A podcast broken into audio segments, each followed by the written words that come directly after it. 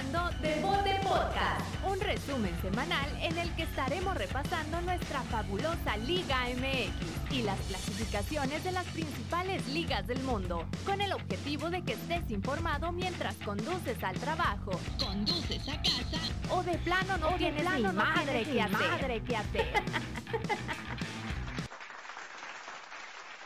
El aplauso. Y ahora sí, yo, yo sí también quiero aplaudir. Aplaude, amor, también. 100, episodio número 100. Bienvenidos. Eh, les, les doy las gracias por, por esperar tanto esto, tantos mensajes que recibí. No me atrevía. Tenía en mi mente algo ahí bloqueado. eh, ese miedo al, episodio número 100. Pero pues aquí está. No hay fanfarrias, no hay luces, no hay cohetones. Pero hay mucha eh, buena vibra para todos ustedes. Les agradezco que, que- que estén aquí en este episodio nuevo, otro martes, otra fecha. Ya pasó la desgracia, como sabemos. eh, la Liga MX no va a parar. Así, así pasen desgracias como las que sucedió eh, la semana pasada en, en Querétaro. Y también eso pues nos movió mucho, ¿no? Nos, nos apretó nuestro corazoncito al ver tanta imagen fea por fin, este fin de semana ya llegó otra jornada, otros goles y, esperanza. Vimos por ahí videos de, de lo que ocasionó todo esto y pues son noticias buenas para que continúe el fútbol. Eh, esperemos que de esto malo se aprenda. Esta jornada número 10, pues el, el Puebla, el Super Puebla cae ante un San Luis que no, no, no lo esperábamos. Así es nuestra liga. El América pues no levanta, no, no levanta, pero sabemos los beneficios de estar en esta liga, que obviamente a Solari no le parecían, pero pues que ahora a esa América irónicamente le puede beneficiar el hacer una racha de dos, dos tres partidos por ahí ganados. Parece, puede, puede que se vaya a la liguilla y, y ahí dé la sorpresa con, con un entrenador nuevo. Vamos a ver, vamos a ver cómo va, va caminando. Y pues otra de las noticias este fin de semana murió el jefe Tomás Boy, un, legendario de, de nuestra liga. Le ponía color, le ponía este sabor a la liga y pues aparte como jugador fue, fue un chingón, como él lo decía, el number one. Eh, jornada 10 se va y el Pumas nos sigue regalando esta caricatura de memes que vemos por ahí por las redes sociales. Se jugó el clásico nacional, un clásico que mm, por obvias razones lo querían llamar el clásico blanco o el clásico color blanco por aquello de La Paz, pero resultó siendo un clásico desabrido, un clásico de nada. Y eh, Cruz Azul y Pumas se enfrentaron también a, a- a- a su vez, los cuatro grandes entre ellos se disputaron puntos y el Cruz Azul le arrebata los tres puntos al Pumas, que no jugó mal, pero que una semana más nos vuelve a regalar el himno a la derrota. Ya, ya estoy tan acostumbrado a que pongas todo tú que, que me valió madre el, el himno a la derrota, pero pues aquí rápidamente lo, lo ponemos y les damos otra vez la cordial bienvenida a este nuevo episodio. Episodio, como les decía, número 100. También agradecer a los que han hecho que estos 100 episodios estén. Son dos años también, cumplimos dos años el día, el día 10, la semana pasada, y, y pues felicitar a los que han ayudado a que, a que todo esto se lleve a cabo. Pues los dejamos con el himno a la derrota dedicado a los meninos de la Universidad Autónoma de México.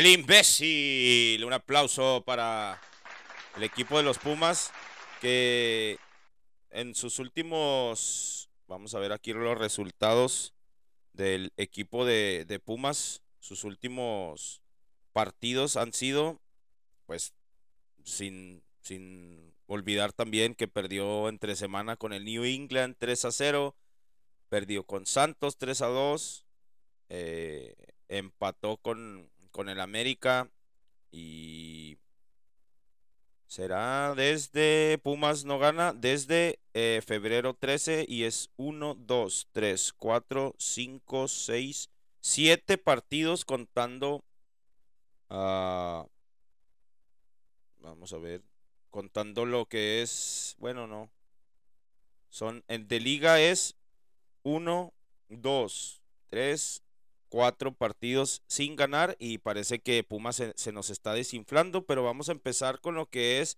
la jornada número 10 que comenzó en Aguascalientes por razones que la directiva del Necaxa uh, contempló a uh, determinar que el partido se iba a celebrar a puerta cerrada. Necaxa recibió al Querétaro y pues una de las uh, cosas que es Querétaro terminó con, con este último partido, con la con el suceso que, que se hizo ahí, con, con, todo lo que ya sabemos nosotros, eh, vuelve las acciones con el equipo del Querétaro en la cancha y pues se nos hacía raro volver a ver que después de todas esas escenas tan crudas, volver a, a, a ver, oh, estoy bien pinche trabado de mi cabeza, estoy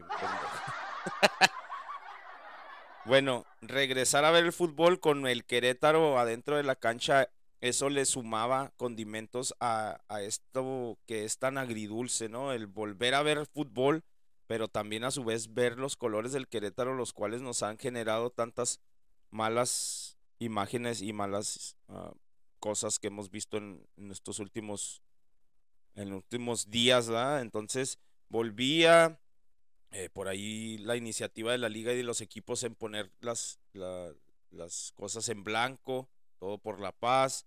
Eh, por ahí al, al minuto 62, esa imagen de ver a todos los a todos los jugadores reunirse al centro de la cancha, fundirse en un abrazo, voltear a ver en las bancas donde todos se saludan, todos eh, tratan de cotorrear o al menos no son de burla, sino simplemente hacer eso, ¿no? Hacer la paz, saludarse, ver por ahí en los palcos de, los familiares de los jugadores con tranquilidad, con niños ahí en, las, en los palcos. Entonces eso, eso es lo bonito y eso es lo que nosotros queremos, ¿no? Gol de, de jurado al 10. Este jurado que es un jovencito del, del Distrito Federal que con pocos minutos en este torneo, pues ahí va va sumando, ¿no? Y mete su primer gol. Eh, Pablo Barrera se ve bien, ya a pesar de los años, por ahí todavía toca bien la pelota y exige que le, que le regresen las paredes, se ve bien, digo, al menos Querétaro no, no lo estaba haciendo mal, con un Hernán Quiristante que le había cambiado el chip a, Querétaro en ese torneo y llevaba buenos puntos en los partidos que había disputado hasta el momento del, de esta guerra que se suscitó ahí en Querétaro. Eh, pues, ¿qué más? Querétaro, Querétaro con un, un, Washington Aguerre que es un guerrero, ¿no? Que, que cada partido está siendo pieza fundamental para que este Querétaro, al menos en este partido, tres acciones de gol en las cuales el portero del Querétaro sale avante, ¿no? Por ahí están los. Los datos. Esto yo no lo creía, pero pues por lo que estuve investigando es algo real. 35 partidos en las que el Querétaro no gana de visitante. 35 partidos sin ganar de visitante el equipo de Querétaro. Se me hace una suma bastante, bastante alta. No les pudiera traer los datos uno por uno, pero en la información que vi, más de tres fuentes pusieron que 35 partidos de visitante sin ganar del equipo de Querétaro. Y por el lado de, de Necaxa, el dato, dato. Primer triunfo de Jimmy Lozano a, cargo de, del Necaxa. El, mismo viernes lo voy a poner primero al equipo de Monterrey que con un Bucetich ya en el banquillo, un Bucetich que, que vino y le cambió, ¿no? Ya lo habíamos hablado. ¿Sí estaba primero o no? ¿No? Juárez Atlas, ¿sí? ¿Sí está bien? Ok, vámonos con Juárez. Juárez Atlas, un Juárez que pues ya por acá, por estos lados les platico, la afición ya se está haciendo sentir en redes sociales al menos. Eh, ya ya cada, cada vez que postea el equipo de Juárez en las redes sociales es un, yo, una lluvia de comentarios mm, a base de, de exigir refuerzos, a base de exigir la cabeza, no literalmente, sino como director, director técnico de Tuca Ferretti, pero sabemos que eso no va, no va a suceder. Nunca, y lo platicaba con Miriam hace como dos días, un, en estos últimos dos días, eh, platicaba de que a lo largo de toda su carrera nunca lo han cesado de un equipo, o al menos no ha habido una jornada en la cual Tuca Ferretti esté sin equipo. No sé si me ex- explique. Eh, un Juárez que lo habíamos visto en las primeras jornadas, no había salido de la zona de clasificación de los primeros 12. eh, en esta ya llegan como número 13 y, es donde se empieza a generar tanta duda. A pesar de que no había, no ha jugado más que a, dijo aquel, con su caca. eh, había, había sumado puntos, pero ya está, ahorita ya es, es lamentable lo que está haciendo el equipo de, de, de Juárez. Eh, por ahí un, vimos, también me gustó, me gustó, pues que lo estuve viendo en vivo, me gustó lo de las playeras en blanco. eh, pues obviamente el, el- el estadio no estuvo a reventar como las últimas semanas. Por ahí vimos también el, el protocolo de la liga y con unas palomas blancas alusivas a, a La Paz, que por cierto una de ellas no se quería salir, se quería quedar en el juego y creo que esa paloma iba a dar más show que el equipo de Juárez. La verdad. Eh, un equipo de Atlas que pues, obviamente es el, es el campeón de la, del torneo. Un, disparo por ahí larguísimo del, de, Quiñones, que por cierto fue y saludó ahí de, abrazo al, al profe Regañón, al Tuca Ferretti, que cuántos regaños no le habrá dado. Eh, 23, al minuto 23, un riflazo de, de fuera del área de Quiñones y creo que también ayuda eh, la, cómo ataca la pelota Hugo González y pues otra vez 28.3 metros de distancia de donde fue el tiro de Quiñones. Parece que por ahí el aire le, no le ayuda a González, pero también González ayuda para que ese balón entre como, como le dio su chingada gana. Al 59 un centro de Quiñones, el cual desborda por el lado izquierdo, mete un centro en el cual Furch cachetea y lo hace ver tan sencillo y una defensa tan frágil, tan, pues no sé cómo llamarlo, tan, tan pendeja. Nada, sí se ve bien mal la defensa de, de Juárez, un 2 a 0 que pues caminando el Atlas lo estaba llevando bien. Por ahí al 65 hay un tiro de esquina y, y después de un cabezazo eh, llega Arce y, y gira ahí una media vuelta, pone la pelota en, en la esquina, de hecho pegan en el poste y se mete, es, un bonito gol, el cual este Fernando Arce Jr. pues pues en este torneo le ha, funcionado muy bien eh, la posición que lo, lo está colocando, los minutos que le está dando eh, Tuca Ferretti a, a Fernando Arce Jr. ya con cuatro goles, por ahí aparece en las listas de los goleadores, pero más allá de eso, pues no, no hay algo diferente en este equipo de Juárez, que pues no levanta, que, que no, no, ahorita ya está en la posición, ah, se me, se me había olvidado poner las, las posiciones, ¿verdad? Eh, el equipo de Juárez de salir, de salir en las últimas semanas de la clasificación de los primeros 12. Ahorita están en el, en el número 15 y en sus últimos partidos solo ha, de 5 partidos, 15 puntos, solo ha sacado 2 puntos. Por ahí Atlas están en la cuarta posición, se mantienen los primeros 4 con dos partidos consecutivos ganados y 7 puntos de sus últimos 15 que, que creo que ha ido mejorando. Empezó bien, luego se vio un pequeño bache ahí en dos o tres jornadas de las cuales no salieron los resultados, pero otra vez se mantiene en los primeros cuatro el equipo del Atlas de Guadalajara. Eh, ya es Monterrey, Monterrey contra Mazatlán.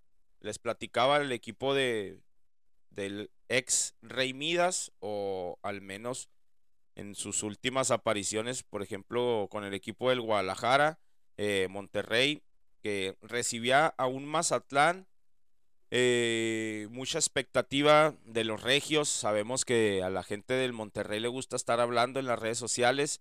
No por nada hicieron que corrieran al Vasco Aguirre de, después de una, aparición mala en el Mundial de Clubes. Y pues también hablar un poquito de eso, ¿no? De, de cómo las redes sociales y la afición de Monterrey pues termina generando violencia eh, ya sea por redes sociales o por medio de esos mensajes que han mandado a la directiva y, a los jugadores, el ir a las instalaciones y, crear estos conflictos con los jugadores, pues en, realidad no ayuda a nada, ¿no? Esperemos que, que mejore esa situación y obvia, obviamente a, lo, a la afición se le va a olvidar cada vez que haya más goles y cada vez que el equipo vaya sumando más puntos. El, el equipo de, de, Monterrey al 19 con un buen centro y una peinadita por ahí de, del colombiano Medina. Eh, a, se ponía adelante. Por ahí el 41, Joel Campbell, que ha sido muy criticado, pero como les digo, con goles, todo esto se va al carajo. Así es que una buena definición de parte interna, por ahí de zurda, que le alcanza a tocar el, el portero de Mazatlán. Y pues al 72 ya para, para culminar el resultado. Sansores de un muy, muy, buen centro y un buen cabezazo de este eh, jugador que es peruano. Creo que es peruano Sansores. Eh, pone el 2 a 1 que se lleva tres puntos el equipo de Monterrey para, como les digo, hacer olvidar a la afición que, que esto en realidad puede pasar fácil. Una de las nóminas más caras de Latinoamérica, pues que esté ahorita con estos tres puntos subiendo a la posición número 8 y un Mazatlán que se mantiene en la última posición, última posición de la tabla, Mazatlán, que por ahí la gente del, del América, estos desaparecidos, estos que quizá, no, no voy a decir la frase mágica que dicen siempre en, en Facebook, pero ¿y los del América? Esto lo, fíjate, esto nunca lo verá, espero, pues ya ni digo nombres porque ya ni nos escuchan, pero América. América. Ah, no mames, el América está en último lugar de la tabla. Según ellos dicen que no, y les voy a decir la razón. Mazatlán tiene un partido menos que el América, aunque sea por diferencia de goles. Mazatlán tiene un partido menos, así es que América automáticamente está en la última posición de la tabla. Por aquí la producción de, de Bote Podcast nos manda. ¡Ah, su pinche madre! Ay, cómo soy pendejo. Miguel Ángel Sansores Sánchez, futbolista mexicano, delantero del Mazatlán, es de Mérida, Yucatán. A su madre.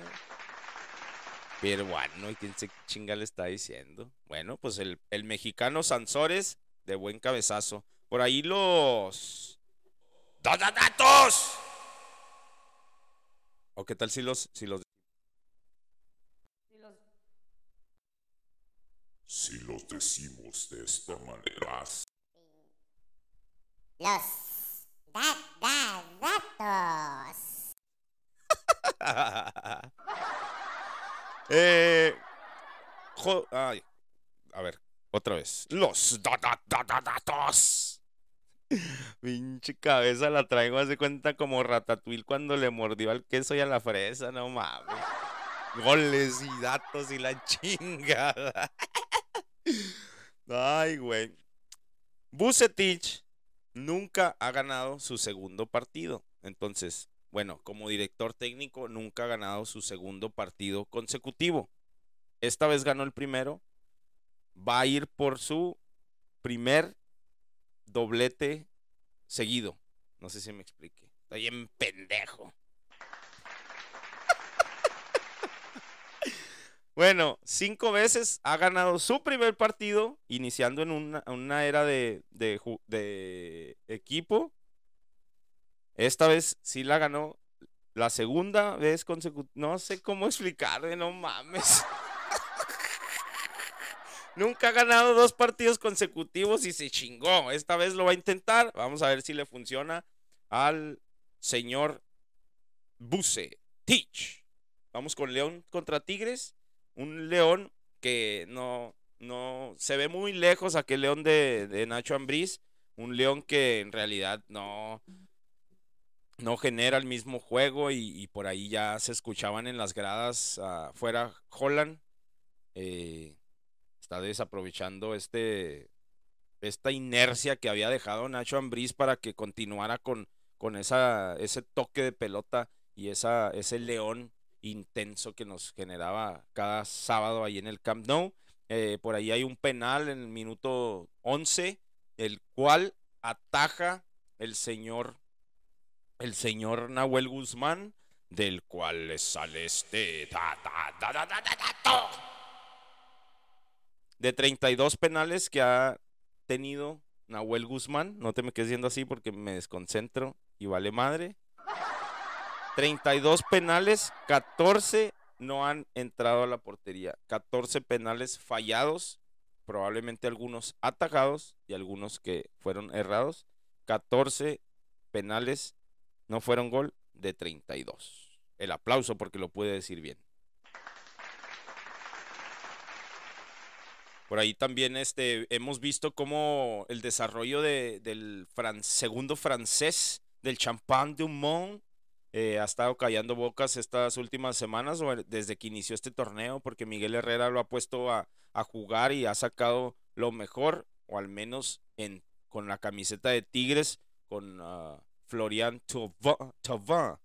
Eh, por ahí al 19 hab- ha- había hecho una muy buena jugada, la cual Tecillo saca de la línea. Por ahí al 22, un centro y, y, y lo mismo, ¿no? De, de Florian, que por ahí Cota eh, en la transmisión hablaban muy bien de él, hablaban cosas maravillosas, cosas geniales de Ro- Rodolfo Cota. Eh, una mala salida, en la cual no alcanza a, meter el puño bien, se la deja a Zinedine Zidane, iba a decir. Eh, pues es el Zinedine Zidane de Tigres, pero el número 10, el francés, eh, la agarra de primera y una genialidad para el 1-0. Por ahí el, el 27, un despeje largo, largo, largo, largo hacia Quiñones, el cual con su velocidad y sorprende que ah, de primera intenta desde muy lejos. Por ahí le bota mal a Cota, que una vez más, por seguir hablando bien de, de este portero mexicano, el cual pues ya se, se va a quedar grabado en las, las mentes y en las, los corazones de la afición de León.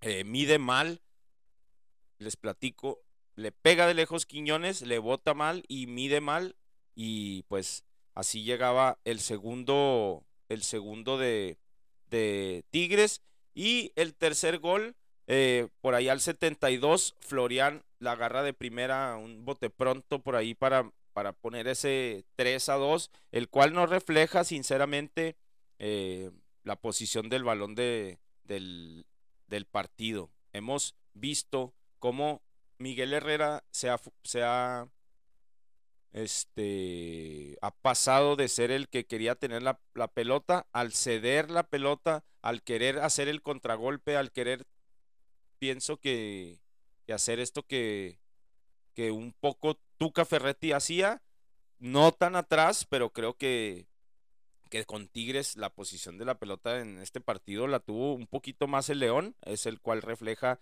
el, el cederle la pelota y decirle, pégame tú primero, que aquí yo tengo fuerza eh, en la ofensiva para poderte hacer de un partido que, que pudiera estar diferenciado de solo un gol, 3 a 0 le pega en León Tigres a la fiera. El equipo de, de León, eh, por aquí vemos la- las estadísticas. Discúlpenme que andamos muy trabados. Andamos muy...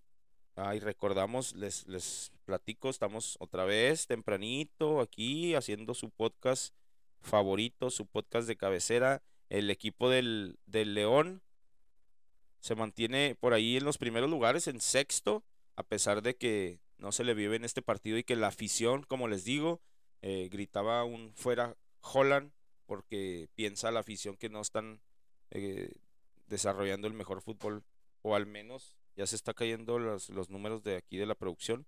Eh, el número 6 y el Tigres que se queda en la tercera posición con 20 puntos. Ya vemos cómo algunos se despegan, cómo algunos se quedan atrás. Eh, vamos a ver qué es lo que piensan ustedes al respecto. Ah, bien, Jacobo Wong. Eh, recordamos que esta temporada se está yendo rápido porque este es año de, de mundial y debemos de dejar las fechas libres tanto para la- los partidos de ca- calificación como para el propio mundial. Así es que pues se está yendo muy rápido, apenas vamos en marzo y ya llevamos más de la mitad del torneo. Cruz Azul recibió al Pumas, eh, un Cruz Azul que pues sigue en las primeras posiciones, un Cruz Azul que con, con Escobar, con, con, con Chaquito, con Luis Abraham por ahí también, que con su segundo gol, 2 a 1 le gana al Pumas eh, el 29 al 29 por ahí, como les platicaba, Luis Abraham de, de cabeza una vez más. Y al 30 empataba Fabio Álvarez para que con un gol que muchos dicen que es el gol de la, del torneo hasta el momento, Juan Escobar, o como bien le dice el señor Orbañanos, Pablo Escobar, ah, se avienta una media tijera que de primera, de volea, media tijera, al rinconcito, sumándole todo eso, hace un gol que hasta el momento es el gol del Grita por la paz. Golazo. El equipo del Cruz Azul lo, lo está haciendo bien este torneo. Han, han sacado las críticas de, de que la directiva no los quería, no quería el entrenador. El entrenador estaba viendo si se quedaba o se iba. Así es que pues, qué bien por el equipo de la máquina celeste que saca un, un, un resultado bien, a pesar de que el juego no fue tan emocionante como hubiéramos eh, creído. Se mantiene en la quinta posición el equipo del Cruz Azul y Pumas se, se va hasta la posición número 10. Eh, vimos por ahí, me gustó mucho el gol de Pumas, el cual creo que ahí hubo un, doble toque de taco. Estuvo muy bien, les digo, no juega, no juega mal el equipo de Pumas, pero en algunos partidos no se le ha dado el resultado. Y por ahí todavía están los primeros 12. Así es que así va avanzando la temporada para el equipo de Pumas y para el equipo de Cruz Azul. El equipo el del América recibía no, al revés. El equipo del Guadalajara recibía al equipo del América y pues pareciera o lo natural sería que sería el partido de la jornada. Eh, por, por ahí les platicaba que en redes sociales se, se distribuía esta información de, de hacer un, un clásico sin colores, un clásico llamando a la paz, pero al final resultó un clásico ni fu, ni fa, ni fe, doctor. Un clásico sin un, un clásico sin sabor, más que sin colores, un clásico sin identidad, un clásico que nos regala lo mismo de Chivas, que ha tenido este torneo, nos regala lo mismo de América. Por ahí otra vez una expulsión del señor Jonathan Dos Santos y ha sido la constante del equipo de, de Cuapa, ¿no? El equipo que no sube, el equipo que no tiene identidad, el equipo que pudiera resultar hasta para uno como, como amante del fútbol mexicano imposible que siga ganando resultados de esta manera, ¿no? Un clásico que quizá en los últimos 10, 10 o 15 años la rivalidad ha bajado, los colores no lo sienten los jugadores. Por ahí vi en, en redes sociales una imagen que fue muy criticada hace algunos torneos, los cuales se reunían en medio de la cancha los jugadores de ambos equipos. Por ahí criticaban también a Oribe Peralta de, de haber vestido los dos, los dos playeras y estar intercam- intercambiándose las playeras. Y recuerdo muy bien esa crítica y decían, ¿cómo puede ser posible que los jugadores del América y del, del Guadalajara estén cotorreando como, como compas, como amigos, se abracen, se cambien las playeras y los brasieres? Bueno, los tops estos que traen. Pero en realidad esa imagen envejeció muy bien hoy. ¿Por qué? Porque al final de este partido y desde antes del, del inicio del partido se vieron por ahí los jugadores eh, abrazándose antes del partido. Se vio, se vio imágenes y se me pone en realidad, les digo, la piel chinita y me da mucho gusto. Me, me llena otra vez ese, ese vacío que había dejado la última jornada con, con los sucesos en Querétaro. El ver a Gudiño y a Ochoa tomándose un café y no sé si lo hicieron más visible el quedarse ahí en el túnel y hacerlo más visible para que la prensa lo, lo tomara. Vimos jugadores platicando al final del encuentro eh, y eso realmente me llena más allá del resultado del partido y, el desabrido de este partido, pero el ver a los jugadores de ambos equipos estar jangueando ahí al último del partido, cotorreando, al menos eh, charlando, eso realmente, como les decía, envejeció bien el que ahora queremos todos la paz, ¿no? Eh, eh, ese grito de guerra de, ah, ¿cómo puede ser que el América esté con los de Chivas y se, se saluden? Si, si antes hasta se escup... ¿Saben cómo? E- Es esto que queremos ahorita, no queremos no la rivalidad en la cancha, no la rivalidad en puntos y en querer ganarte, pero no queremos violencia, no queremos que por una patada de un jugador todo el estadio se enfurezca y, salgan este tipo de cosas horribles que hemos visto en, en las últimas en los últimos días pues. Y eso es, es lo, lo rescatable de este clásico sin colores el cual como les digo vimos a jugadores al término del partido platicar tomarse un café y probablemente adentro sean unos eh, combatientes en esta guerra con la pelota y de goles, pero afuera son jugadores de fútbol, son papás, son personas que, que están reflejando tener eso, ¿no? Tener la conciencia y, y de saber que, de, de pensar que en sus, sus espaldas está su equipo, su afición y no, no queremos, no queremos violencia.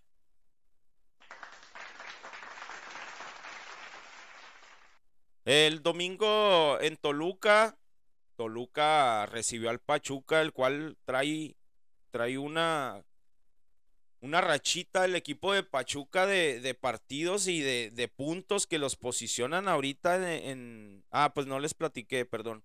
El, el Guadalajara está en la posición número 9 y como decíamos, aquí en lo oficial, el América está en número 17, pero por mis huevos, yo lo pongo en 18. ¿Por qué? Porque Mazatlán tiene un partido pendiente, así es que automáticamente, automáticamente, el América es el último lugar de la tabla. Bye, América. Bueno, el equipo de Toluca recibió a un Pachuca que no cree nadie, un Pachuca que hasta resucitó a muertos como Víctor Guzmán Pachuca que está de líder con un punto arriba que el Puebla. Y la verdad, la verdad, es agradable ver, a, ver jugar al Pachuca.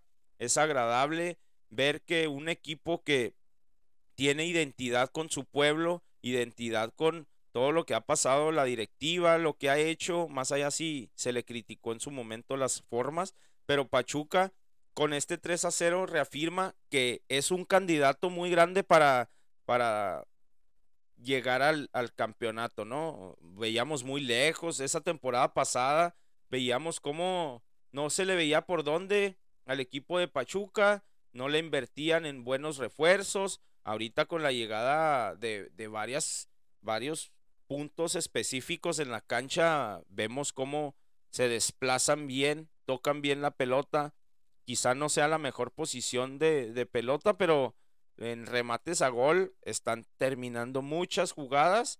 Eh, 3 a 0 que con Víctor Guzmán al 12, Ibáñez al 70 y Jairo Moreno que también se sumó, eh, quizá el torneo antepasado, al 85 dejan un 3 a 0, muy herido el equipo de Toluca, muy herido el equipo de Nacho Ambriz, que pues mm, este torneo, la liga sabemos que, deja claro que si echas hueva y te pones las pilas en dos, tres partidos, vuelves a subir. Toluca está en la posición número 7 y el equipo de Pachuca, como les digo, es el líder general absoluto en la cima, en lo más alto, en donde da frío, pero que está hasta mero arriba porque todos se la pelan.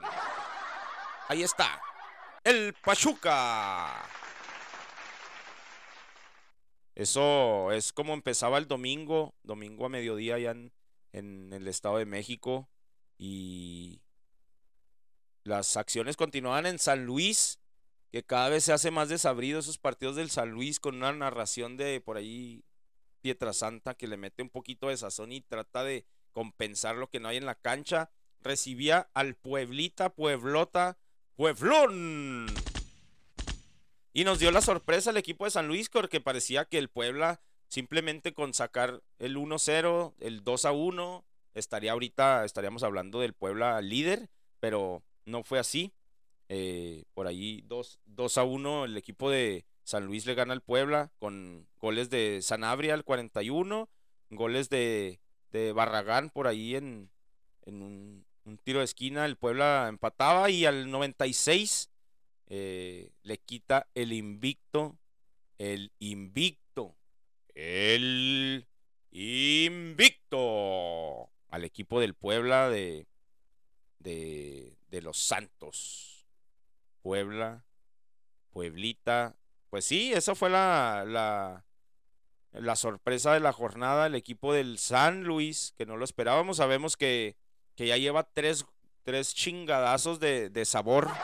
El equipo de San Luis le pegó al América, le pegó al Monterrey y ahora le pega al Puebla, que creo que esta victoria sabe más que, las otras dos anteriores porque le quita el invicto y le quita el liderato, o al menos limita a que el Puebla se quede en la cima.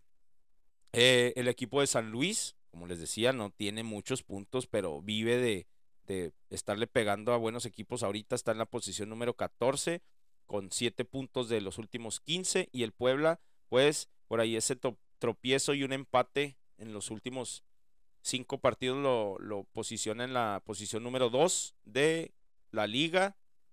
Todo bien, todo bien con el Puebla. Qué bueno que le pase esto ahorita. Siempre dicen eso cuando, cuando pierden, ¿no? Ah, pues qué bueno que nos pasa ahorita.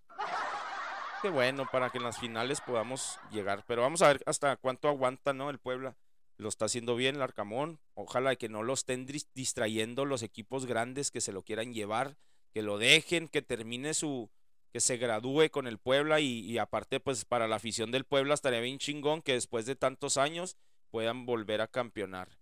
Eh, la jornada terminaba en, en Torreón, un Santos que lo hemos visto que no es uno de sus mejores arranques en- de torneos o quizás sea de los peores, le mete cuatro al equipo de Tijuana con un, un equipo de Santos con personalidades como Preciado, como Gorriarán, como Leo Suárez, que no se le dio en el América, que tiene un, un buena pegada de balón, buen, buenos pases que da Leo Suárez. eh, al, al 41 Gorriarán, al 70 y al 93 Harold Preciado y al 85 Leo Suárez que se convierte en uno de los mejores mediocampistas hasta el momento. El jugador, como les digo, que viene de, del América.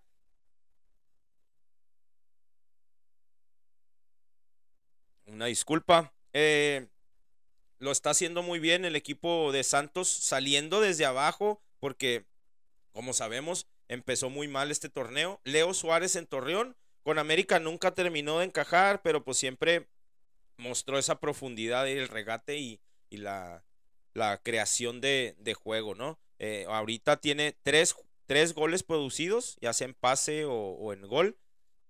Y ante Tijuana, pues obviamente tuvo por ahí tres pases claves para que terminaran este 4-0, el cual pues da esperanzas al equipo de, de La Laguna, un, un Santos y un Tijuana que pues están ahí en las posiciones de, de mero abajo, ¿no? Pero este torneo da las facilidades para que hasta el momento ahorita con de sus últimos cinco partidos Santos lleva nueve puntos, eh, el cambio de técnico también le funcionó muy bien y ya entró a los primeros 12, está en la posición número 11 y un Cholos de Tijuana que está en la posición número 13. Eso es lo que nos arroja hasta ahorita. Y pues si quieres pasamos a lo que es la tabla para terminar con la información de, de lo que es esta jornada número 10. Vamos a entrar a lo que es la tabla proporcionada por nuestros amigos. Nos ponemos de pie.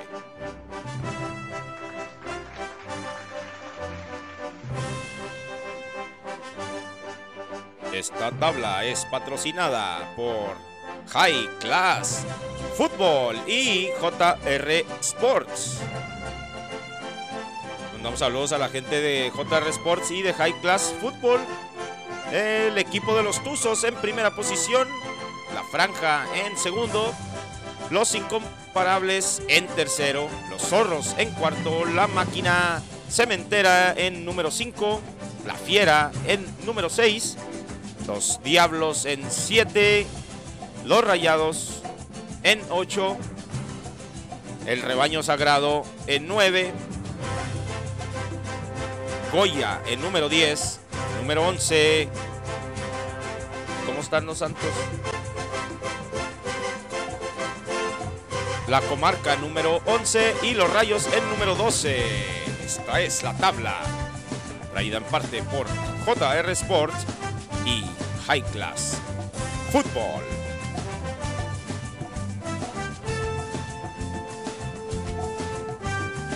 Siguientes partidos, eh, la, la fecha número 11, que por cierto hoy se juega la fecha número 5 pendiente entre el equipo de Monterrey y el equipo de Juárez, hoy a las 21 con 6 hora local.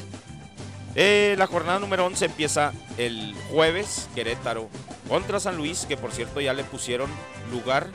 Eh, se jugará en el Estadio Morelos de Morelia, Michoacán. Querétaro recibe al San Luis. Por ahí el viernes Puebla recibe al Santos.